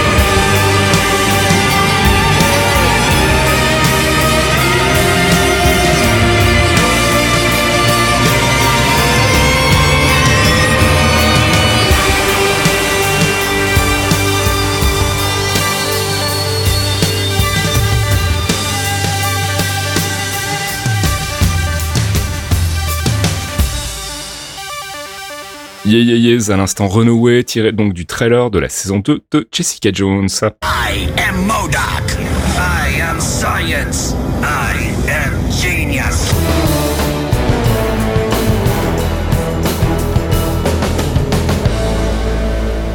I Am Science, c'est notre focus sur un personnage, une organisation, un arc des comics. En l'occurrence, ce mois-ci, c'est un groupe de personnages dont on vous parle déjà depuis un petit moment quand on a appris qu'ils allaient faire leur apparition dans le film Avengers Infinity War. C'est le Black Order dans les comics et a priori dans les films, on les appellerait plutôt les Children of Thanos, donc les enfants de Thanos. Euh, on va faire le tour un peu. C'est des persos assez récents, Fox, hein, qui sont arrivés euh, dans les comics euh, il y a, il y a quelques années à peine, en fait. Hein. Ils sont arrivés en 2013, en septembre 2013, dans New Avengers Volume 3, numéro 8. Donc c'est leur Mhm. première apparition. Ils sont nés euh, sous la plume de Jonathan Hickman et Jim Chung. Et euh, on les connaît aussi sous le nom de Cull Obsidian dans les comics. D'accord. Donc c'est vraiment très récent. Ils vont fêter leur cinquième année, tu vois. C'est des persos qui Mhm. ont juste 4 ans et demi, c'est très récent, mais ils ont ils ont reçu un bon accueil. Donc euh, que l'Obsidian, qui serait le, le, le nom finalement du pers d'un des personnages dans le film en fait, si j'ai bien Mhm. compris. Mais enfin, on y reviendra tout à l'heure. Euh, donc le Black Order, c'est qui? Et pourquoi est-ce qu'ils bossent avec Thanos ces enfoirés? Alors le Black Order, c'est un groupe euh, composé de cinq extraterrestres qui ont été recrutés par Thanos pour mener Mhm. sa campagne de destruction de l'univers. En fait, c'est vraiment son armée. Elle est composée de plusieurs membres, euh, dont le chef, euh, et meneur et bras droit de, de Thanos, c'est Corvus Glaive. Qu'on n'a pas vu encore euh, de, de manière très très précise dans les trailers, mais euh, bref, pardon, je t'ai interrompu. Continue. Lui, c'est le général de Thanos. Il commande les Outriders, qui est une espèce créée génétiquement pour servir les besoins de- du Black Order et de Thanos. Ça, ce sont les créatures qu'on voit à Wakanda dans le trailer. Hein. C'est ça, voilà, ça c'est les. Outriders et grâce à ces derniers qu'il envoie un peu partout dans l'espace, il, fait des repérages sur les prochaines planètes qui seront victimes de leur conquête. Donc ils servent d'éclaireurs et de, de, de foot soldier en fait. D'accord. L'un d'eux va découvrir que sur Terre, bah, il y a les pierres de l'infini gardées par les Illuminati et puis il va faire banco, il va sonner le beacon et donc du coup, ben, Thanos va prendre, va partir en voyage. Alors, on va juste s'arrêter deux secondes pour préciser aux gens qui connaissent pas. Les Illuminati dans les comics, euh, c'est le regroupement en fait de plusieurs super-héros qui ont des positions dominantes dans leur euh, catégorie respective. hein. En l'occurrence, il y a Doctor Strange, il y a euh, Iron Man, il y a Black Panther, il y a Black Bolt, il y a euh, Professeur X aussi, Ouais, et des Namor. X-Men et Namor. voilà. Donc, c'est ce qu'on appelle les Illuminati dans les comics, rien à voir avec la, la les Rien à voir avec les reptiliens. Voilà, et en gros, bah, on découvre dans les comics qu'ils ont, ils ont décidé de garder en fait les pierres de l'infini pour les protéger. Si je me souviens bien, ils les ont tous planqués dans un endroit sans que les autres sachent où elle est, un truc dans le style. Personne et y ne un- sait où, où est celle de l'autre. Voilà, et, donc du coup, il- comme tu disais, il y a un des autres riders qui va découvrir qu'il y a une des pierres qui est, qui est gardée. Je crois que c'est celle de Black Bolt, si je me souviens bien dans les comics, Mhm. qui, est, qui est gardée sur Terre, et euh, bah, ça va être le début de la fin. Donc du coup, bah, Thanos il va partir en voyage, il va se rendre compte euh, grâce à ses espions que les Avengers sont partis euh, mener bataille à l'autre bout de la galaxie, et lui il va attaquer à plusieurs endroits de la planète pour les retrouver. Il va envoyer Ebonimo à New York euh, afin de le, comme on l'a vu dans le trailer en fait, afin de se battre, euh, afin de se battre contre Doctor Strange et lui soutirer des informations sur l'emplacement des pierres. Il va envoyer Black Dwarf euh, pour envahir le Wakanda, mais Black Panther va lui coller une dérouillée et euh, il va être euh, expulsé du pays. Et du coup, après cet échec, il va être envoyé garder le pic au cas, au cas où Le pic Le pic. Alors Thomas, est-ce que tu peux nous dire ce qu'est le pic? Le pic, en fait, c'est le, le poste de contrôle du Sword qui orbite autour de la Terre. Voilà. C'est la station spatiale. En fait, c'est une station orbitale euh, qui, qui, qui a été créée par le SWORD, donc le SWORD créé par Whedon, euh, qui est donc une station. C'est un peu comme le- la station spatiale de la Justice League, en fait. Hein, tout simplement, c'est une station spatiale qui monitore toutes les activités sur Terre. Et Bah, le sort, c'était ça en fait à la base. hein. Voilà. C'était le pendant du Shield, le Shield s'occupant de tout ce qui se passe sur Terre, grosso modo, hein, et le sort s'occupant de la menace de l'espace en fait. Voilà. Et donc du coup, il va être envoyé au pic. Mhm. il va se retrouver un peu emmerdé là-bas. Ensuite, euh, Namor, il va recevoir la visite de Proxima Midnight. Euh, avec qui il va accepter de partager des informations en échange, euh, échange de quelque chose, hein, pour euh, profitant de l'invasion pour euh, pour se venger de la destruction d'Atlantis par les Wakandiens, qui détestent les Wakandiens. Donc du coup, ben euh, voilà, vous allez envahir le Wakanda, moi je vous file des infos pour me venger. Thanos, par contre, lui, il va directement aller voir Black Bolt. Euh, il va le maîtriser sans grand problème. Euh, il va euh, à moitié détruire euh, la base lunaire. Et il va se barrer avec ce qu'il a. En suivant les informations de Namor, en fait, l'armée euh, de Thanos va relancer une offensive sur le Wakanda. Mhm. Euh, là, s'ils avaient réussi à repousser la première attaque, la deuxième va être expéditive et dans la nécropole de la ville, Thanos va découvrir la base des Illuminati ainsi qu'un armement composé de bombes antimatière mais aucune trace des pierres. Ebonimo va lui transmettre cependant la localisation d'un autre objectif que Thanos gardait secret. Et pendant ce temps-là, ben, les héros absents qui étaient à l'autre bout de l'univers, ils vont revenir sur Terre euh, et reprendre le contrôle du pic pour pouvoir mener euh, la contre-attaque sur la Terre. Alors, on va les passer en revue les membres du, euh, du Black Order et puis on va voir qu'il y a eu effectivement euh, deux modifications importantes par rapport à, à ce qu'on verra dans, dans le film. Donc, il y a Corvus Glaive, comme tu le disais, qui est, qui est le, le chef de bande, on va dire. C'est le chef de bande et le bras droit de Thanos, c'est son homme de confiance. Quand Thanos est absent, c'est lui qui est le général des armées. Alors lui, ses capacités, c'est qu'il a une force et un métabolisme vraiment supérieur. Il utilise une lance qu'il peut, qui peut à peu près découper et percer n'importe quelle matière. Mais surtout, qui le rend totalement immortel quand il est en main. D'accord. Ensuite, il y a, euh, on a parlé, Black Dwarf, donc euh, le nain noir, euh, qui est le petit frère de Corvus. Lui, c'est vraiment la grosse brute du Black Order. C'est une sorte de Hulk en fait. c'est une hein, sorte de euh, Hulk, oui, c'est ça. Euh, il a une peau impénétrable, il a une consistance impossible, il est super bourrin, donc c'est vraiment le Hulk du Black Order. Et a priori, donc, dans le film, il s'appellerait que l'Obsidian et pas Black Dwarf. J'imagine que c'est pour des raisons de politique. Euh, et euh, et c'est tout ce que je voulais dire sur sur Black Dwarf. Donc, il a pas le même nom en fait dans, dans, dans le film. A priori, il utiliserait le nom que l'Obsidian, qui était le nom donc du groupe euh, dans les comics. Bref, c'était pour la petite anecdote, mais on, passe à la suite. Mon, perso préféré est Bonimo. Et Bonimo, qui alors lui, c'est euh, le personnage sournois, intelligent, il, il est capable d'obtenir des informations, de manipuler n'importe qui euh, pour, pour lui faire faire ce qu'il veut. Et hormis son intellect du commun, il a aucun pouvoir ou aucune capacité. Il préfère lui utiliser des objets technologiques. Pour se déplacer, il utilise un petit module de téléportation et il se protège en utilisant des générateurs de boucliers surpuissants. Donc c'est vraiment euh, l'intelligence, euh, mais aucun pouvoir. C'est en termes de perso, moi, il me- ça me fait beaucoup penser à un Loki euh, en mode Uber, quoi. Enfin, c'est euh, C'est un Uber Loki sans pouvoir. C'est encore plus puissant. Ouais. Ensuite, on a Proxima Midnight qu'on avait déjà vu dans le premier trailer, qui euh, dans les comics, tu le disais tout à l'heure, s'attaque à Namor, mais qui manifestement donc ici s'occupe de Captain America dans le film. Mhm. C'est la femme de Corvus, elle. C'est la meilleure combattante de toute l'armée de Thanos. Euh, force, agilité extraordinaire, elle est ultra rapide. Elle a une extrême résistance à toute forme d'attaque et de dégâts. Et comme son mari, elle utilise une lance, alors une espèce de trident euh, de, de lance à trois pointes, et elle peut la transformer et lancer un éclair toxique qui est impossible à éviter. Donc en plus, tu vois, la meuf, elle est, elle est super vénère. Et il nous en reste un dernier, c'est Super Giant, qui est une femme apparemment, hein, comme- même si malgré son nom, on pourrait croire que c'est un super géant. Super Giant, et elle a des capacités télépathiques, donc une énorme force psychique, mais on la voit très très peu lors de l'attaque de la Terre. Euh, et Super Giant, donc, qui n'est euh, pour le moment pas du tout mis en avant, qui n'était pas présenté, comme euh, le rappelait Thomas tout à l'heure, euh, hors antenne, sur euh, euh, les, les petites statuettes qui ont été présentées à la, à la Comic Con. Elle n'était pas dedans. Elle est pas euh, dans les trailers. On n'en entend pas beaucoup parler. Alors, euh, Il y a des rumeurs dedans, comme- carrément.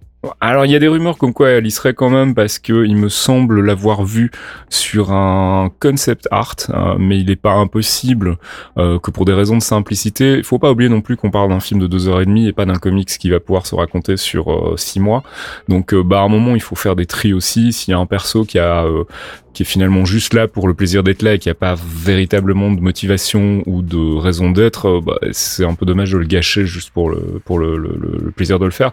Et j'ai envie de dire que si c'est le cas, c'est plutôt un choix intelligent et, euh, et euh, je pense que la Fox devrait en prendre de la graine et je le dis sans aucune amertume ou, ou ironie. Hein, vraiment, c'est un des vrais trucs qui a plombé les films X-Men pour moi depuis euh, depuis longtemps. C'est la, su- la surquantité de personnages et puis surtout le fait qu'aucun de ces personnages finalement n'a euh, de temps de développement, n'a de profondeur.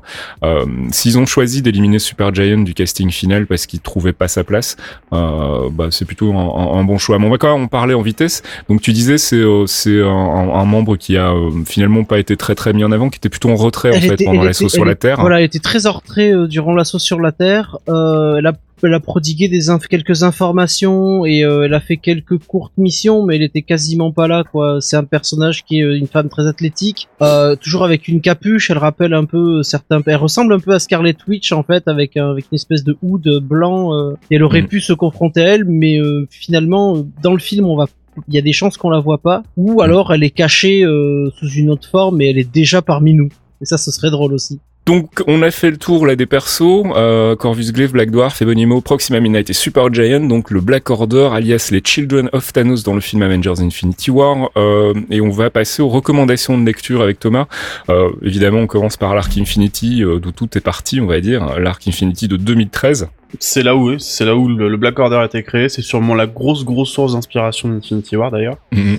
Euh, c'est un gros morceau en deux parties, ce qui est une partie qui va traiter de pourquoi les Avengers sont pas sur la Terre, et l'autre partie qui va traiter de pourquoi Thanos est sur la Terre. Et là, on le verra justement, comme disait Fox, sur le focus. Le focus que j'ai fait spécifiquement pour pas vous spoiler l'arc, en fait, où justement on va voir donc euh, la première attaque, euh, comment Black Ball va se faire défoncer, euh, le Wakanda, etc. Euh, c'est un gros morceau, hein. c'est l'arc entier, il doit faire dans les 250 pages peut-être. Ça couvre du, du Avengers, New Avengers, tous les tie qui vont avec, et ça, ça ouvre ensuite sur le, le reste des arcs qu'on a jusqu'à présent. Donc ça a été fait par Hickman, été dessiné par euh, Jim Chung et c'est euh, comme je vous disais c'est à moitié bon parce qu'il y a toute la partie Avengers dans l'espace qui est un peu chiante. Mais si vous tenez le coup Thanos c'est la vraie raison de pourquoi il est sur Terre c'est c'est c'est intéressant à voir. Ouais, donc probablement le la source d'inspiration principale du film, euh, si ce n'est au niveau de l'arc, en tout cas au niveau des personnages. Euh, ensuite, un arc plus récent encore, celui de bah, de Thanos. Euh, c'était quoi? C'était un, un reboot? C'était une revisite de, de son origin story? Euh, c'est plutôt un relaunch on va dire en fait où ils ont refait ça refait une nouvelle série autour de lui avec une vraie histoire et un, un petit peu d'origin story. Parce que c'est Marvel ils sont un petit peu obligés de le rappeler à chaque fois. Euh, alors c'est fait en c'est fait en deux fois en fait ce coup-ci. Donc il y a la première le lancement de la série qui a été fait par euh, Jeff Lemire. Thanos revient en fait il est sur euh, il est sur sa planète il est en train de fomenter tous ses plans un peu machiavéliques. Et euh, il, il revient en fait récupérer son armée qui qui- qu'il avait justement dans Infinity pour se rendre compte que c'est Corvus Glaive qui est devenu le taulier du coin et ça lui plaît pas trop en fait. Donc il y a cette première partie qui est traitée, il y a une deuxième partie qui est juste folle qui est faite par un mec qui est arrivé chez Marvel il y a pas longtemps qui s'appelle Donny Cates qui est euh, alors je vous la spoil pas parce que c'est ça vient un petit peu après et on, on sort du Black Order mais c'est un régal à lire. Et ensuite un arc euh, bah, de 2017 aussi qui s'appelle Avengers No Surrender.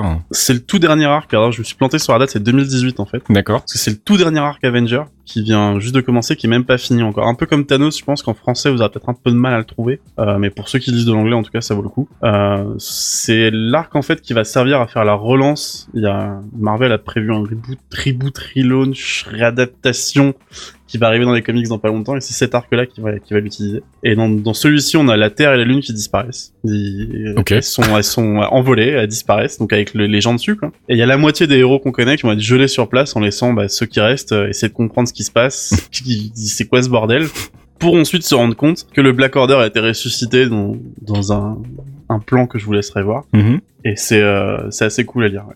Ok, donc trois arcs dont on vous filera comme d'habitude les liens pour aller euh, pour aller euh, bouquiner tout ça. Donc Infinity, Thanos et Avengers No Surrender. Merci Thomas. De rien, bonne lecture. Et merci Fox pour euh, bah, le focus. You're welcome, et c'est Thomas qui a fait le focus aussi. Oui, mais c'est toi qui l'as lu. donc, Ah oui. euh, Tu as, tu, as, tu as droit à des remerciements aussi. C'est un plaisir. Are you Tony Stank? Yes, this is this is Tony Stank. You're in the right place. Thank you for that. Never dropping that, by the way.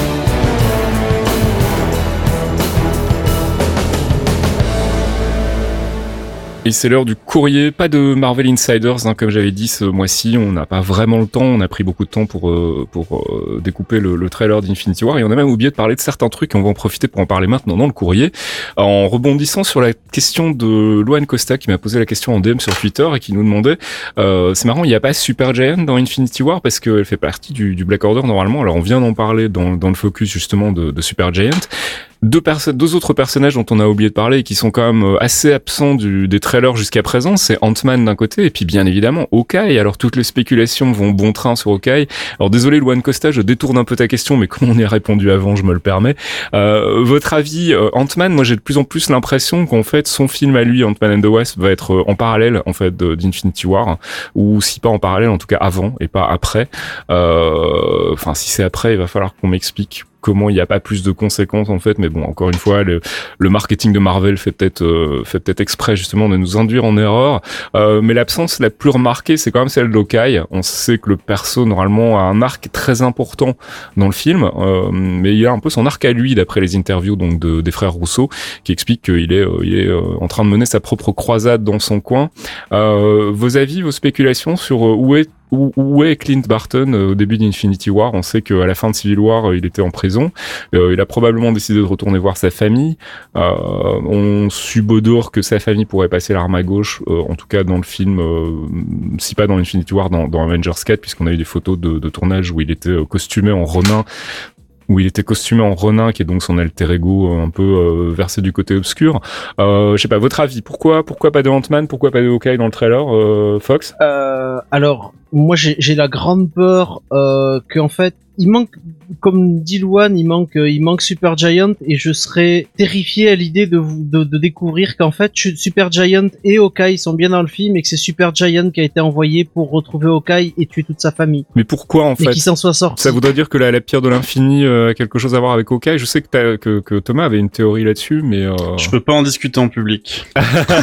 il veut pas en, dis- il veut pas en discuter en public c'est parce qu'il la a première honte. fois qu'on parce n'oserait que pas c'est un parler de, théorie Non, mais foireuse. si, je vais, je vais la Ah, développer. non, non, mais- Fox répondre, je la développerai après. D'accord. Mais euh, le, le truc, enfin ouais, on en a discuté. Je trouve que ça pourrait être marrant que soit elle est avec Stark, mais ça ferait ça ferait sens. Et la question qu'on aura après de JFX, ouais, il y aurait il y- dans les comics, elle fait sens et elle existe. Euh, je me dis que euh, pourquoi pourquoi la pierre de l'infini serait pas dans l'œil d'Okai tout simplement Ouais. pour une raison X ou Y. Et étant donné qu'il était un, un agent du Shield euh, extrêmement haut placé, puisqu'il avait euh, il avait accès à, à pas mal de bases secrètes, à pas mal de savoir, à pas mal de missions, peut-être qu'elle essaye de chercher quelque chose caché par le Shield et les humains. Ouais, mais alors le problème que j'ai avec cette théorie, c'est que on n'a aucun indicateur euh, dans les 18 films du MCU que le Shield soit à un moment donné au courant de l'existence des pierres de l'infini. C'est quelque chose qui est resté euh, débattu euh, par les Avengers dans Age of Ultron notamment, puisque c'est le moment où ils découvrent eux aussi leur existence.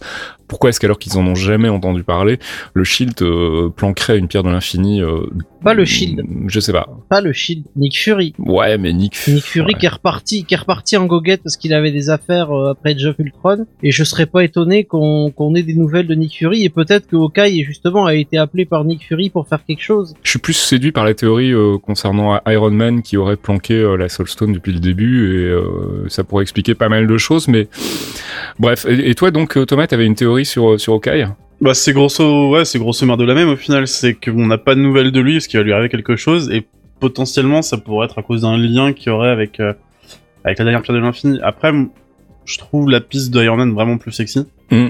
Là, c'est juste, euh, enfin, pour moi, c'est juste de la, le côté Hawkeye, c'est, enfin, c'est, c'est la théorie con, on va dire. C'est entre guillemets ça. Ouais, ouais, tout à fait. On cherche à comprendre pour le moment où il est, donc forcément on passe un peu tout en revue. Mais j'avoue que la théorie d'Iron Man, en plus d'un, point de vue purement écriture, moi me semble euh, super intéressante, quoi, parce que du coup c'est, c'est, quand même l'élément central du MCU depuis le début. Euh, tout, tout l'univers repose sur ses épaules, euh, l'univers créatif, on va dire, hein, pas l'univers dans, dans le sens littéral du terme, mais tout, tout repose un peu sur lui, tout tourne un peu autour de lui. Chaque fois qu'il y a eu des bad guys, il était d'une certaine manière lié, ou en tout cas il n'était pas très très loin.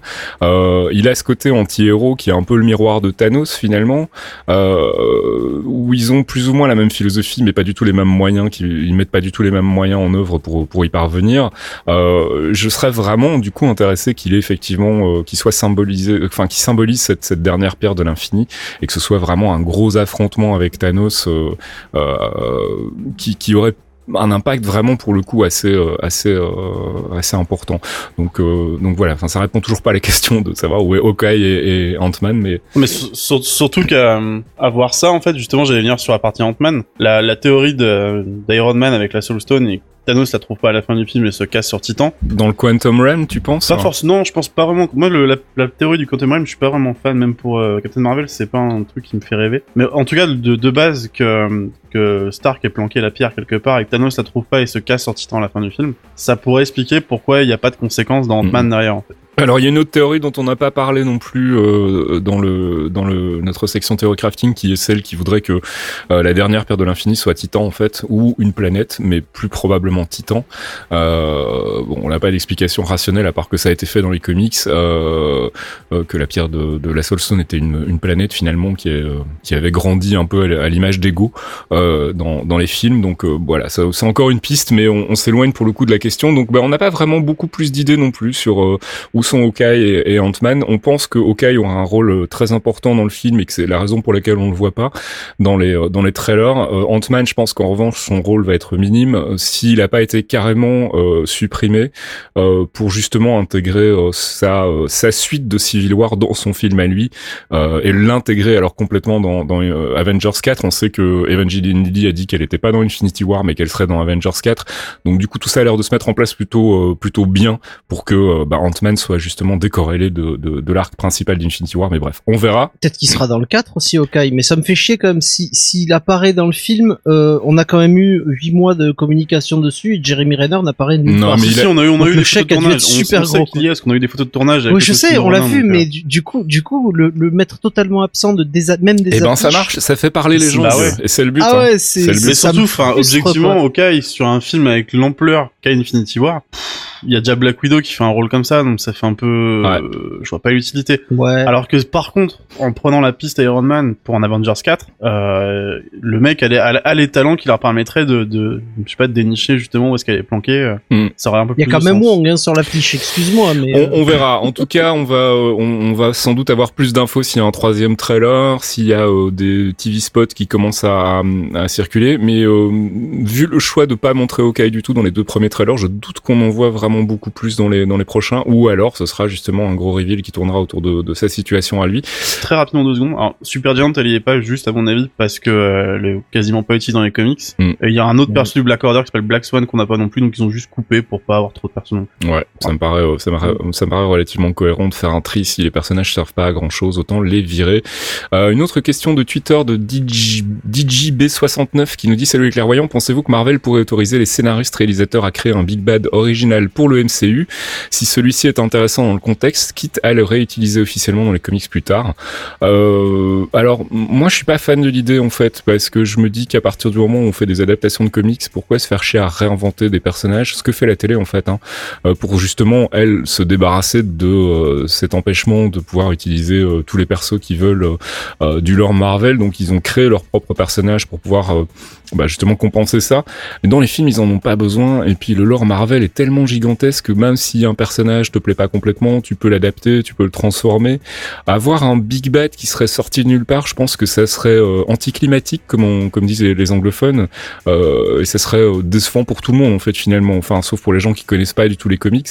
Euh, mais je vois pas l'intérêt d'aller inventer de nouveaux Big Bad, des, des, des bad guys euh, annexes, pourquoi pas, mais un Big Bad qui serait une invention pure pour euh, le MCU, je pense que c'est encore trop tôt.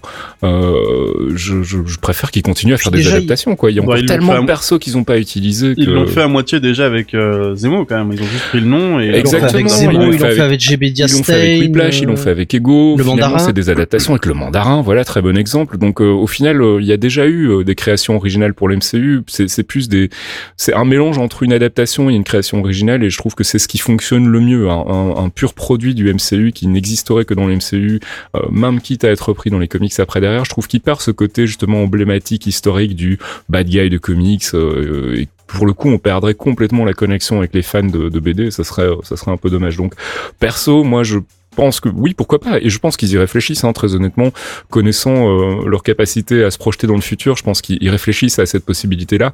Mais pour le moment, je le vois pas arriver. Je pense que c'est beaucoup trop tôt et euh, on a encore suffisamment de, de, de big bad à mettre en scène pour pas avoir à devoir en inventer un nouveau euh, ou alors faire une, un agglomérat comme euh, comme c'était le cas avec Whiplash euh, et euh, Crimson Dynamo dans dans le deuxième Iron Man. Mais un nouveau pur produit MCU, je suis pas convaincu que ce soit une grande idée. On va terminer le courrier avec euh, en vitesse une question de Jeffix qui nous disait que pensez-vous de la dernière rumeur concernant l'emplacement de la pierre de l'âme, un fort lien avec Iron Man selon une affiche? Bon, on en a parlé justement. Euh, on a, on- moi je suis assez intrigué par l'idée en fait. Je- je- J'avoue que ça Bah, me plairait bien. Après, ça dépend comment c'est fait, mais Dans les euh, comics. dans les comics, c'est le cas, mais en même temps, dans les comics, il y a tellement d'itérations de la trame autour des pierres de l'infini que tout est possible. Euh, on rappelle que ça fait quand même un moment qu'on était persuadé que c'était. Euh, il s'est avéré que finalement, c'était probablement pas le cas, même si on n'est pas encore sûr à 100%. Ensuite, on a, on a pensé qu'il serait, qu'elle serait Wakanda. On nous a fait comprendre que c'était pas le cas. Euh, donc, euh, bah voilà, on, s'est un peu raté sur toute la ligne euh, concernant la Soul Stone Ouais. depuis le début. Donc, euh, ouais, pourquoi pas Iron Man? On en jeu, a parlé aussi. La théorie tient, tient la route, elle est super intéressante si elle est bien amenée. Euh, Et puis d'un point de vue narratif, ça peut être vraiment euh, intéressant d'avoir un, un, un, Tony Stark avec la Soul Stone qui est quand même euh, dans les comics aussi, je pense, hein, qui est quand même intée comme étant la plus puissante des six en fait. Hein, euh, c'est celle qui est qui a le, le, le, le, pouvoir le plus je sais pas dévastateur, mais c'est un peu ça l'idée en fait. La Soul Stone, c'est vraiment la pierre ultime en fait. Bah c'est que c'est pas de la force brute, mais c'est ça reste quand même qui une pierre qui te permet de manipuler qui tu veux comme tu veux quand tu veux. Donc, on verra. Donc euh, bah voilà, j'espère qu'on a répondu à vos questions. Si vous en avez d'autres, n'hésitez pas euh, par Twitter, sur Facebook, dans le thread Geekzone, venez nous nous les poser et puis on sélectionnera les meilleurs pour y répondre le mois prochain, enfin plutôt dans dans deux semaines en fait, vu la date. Ouais, c'est un hein. peu ça. Ouais. on va faire trois semaines et puis. C'est ça. Allez à demain. ouais, on va passer quotidienne. Euh, c'est la fin du courrier et c'est aussi la fin de ce podcast.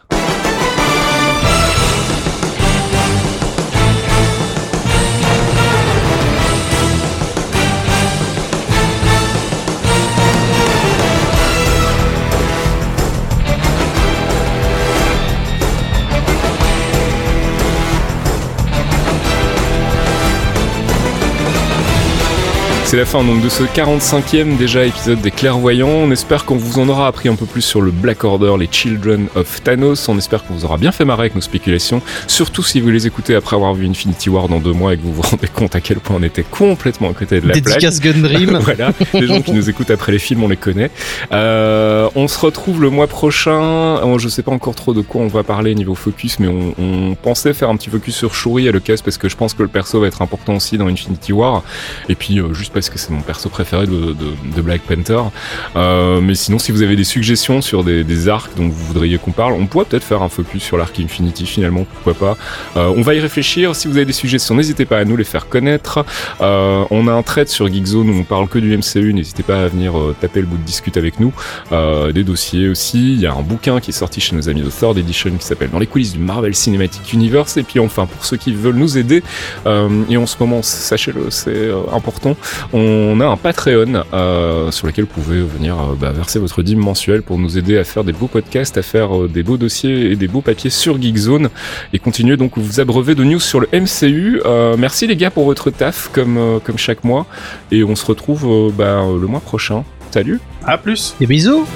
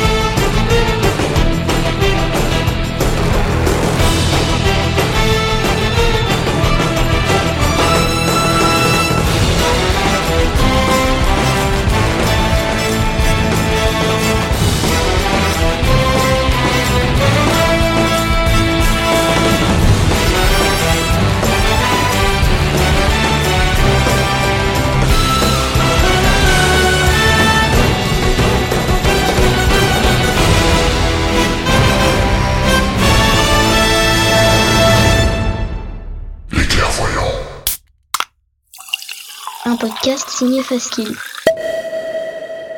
Faskill.com Est-ce qu'un jour on remplacera nos repas par de la poudre? Qu'est-ce qu'il se passe dans nos têtes quand on rêve? Partir en vacances sur une exoplanète, c'est pour bientôt? Les réponses à ces questions et bien d'autres, c'est dans Ramène ta science, le nouveau podcast scientifique de Geekzone. Avec Dr Saucisse, l'ami Bini et Faskill aux commandes, on vous parle de sujets peu connus, de sujets mal connus ou de sujets qui trimballent leur lot d'idées reçues en décryptant leur impact sur notre quotidien. Ramène ta science, RTS, c'est votre nouveau rendez-vous scientifique et c'est sur geekzone.fr.